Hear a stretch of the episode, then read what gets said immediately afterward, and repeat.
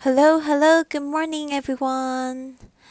啊，太好了，我们今天已经是这个 lesson twelve point three，在餐厅里 in the restaurant。好的，我们今天要来讲这个十二句，这个在餐厅点餐，在餐厅，特别是定位的一些这个实用句。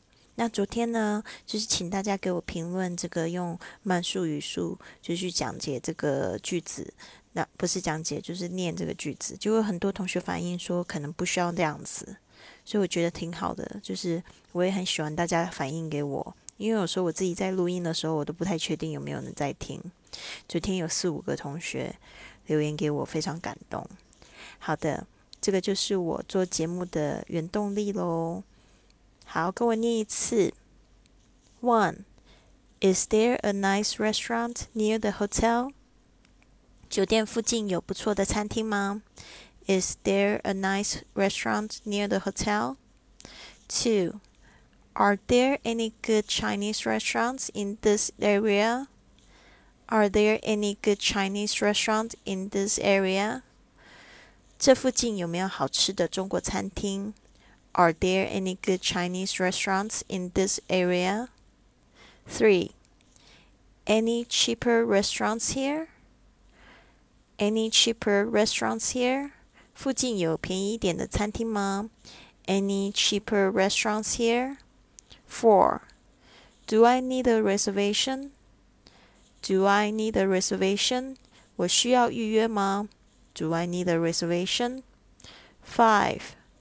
Could you please phone the restaurant and reserve a table for me? Could you please phone the restaurant and reserve a table for me?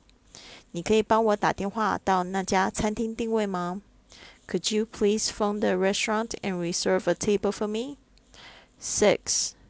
Do you take telephone reservations? Do you take telephone reservations? 你们接受电话预约吗？Seven. Hello, I'd like to book a table. Hello, I'd like to book a table. 你好，我想要定位。Hello, I'd like to book a table. 8. I'd like to reserve a table for 6 at 7 p.m. tomorrow. I'd like to reserve a table for 6 at 7 p.m. tomorrow. 明天晚上七点，我想要订一个六人桌。 I'd like to reserve a table for 6 at 7 p.m. tomorrow. 9. For how many guests, please? For how many guests, please? 请问有几个客人? For how many guests, please? 10. I'm afraid we don't have any tables open at that time. I'm afraid we don't have any tables open at that time. 很抱歉，那个时段我们已经客满了。 I'm afraid we don't have any tables open at that time. 11. Do you have a dress code? Do you have a dress code? 你们有着装规定吗? Do you have a dress code? 12. Have you made a reservation? Have you made a reservation? 你们有定位吗? Have you made a reservation? 好的，希望这十二句可以帮助你用这个英语来这个定位。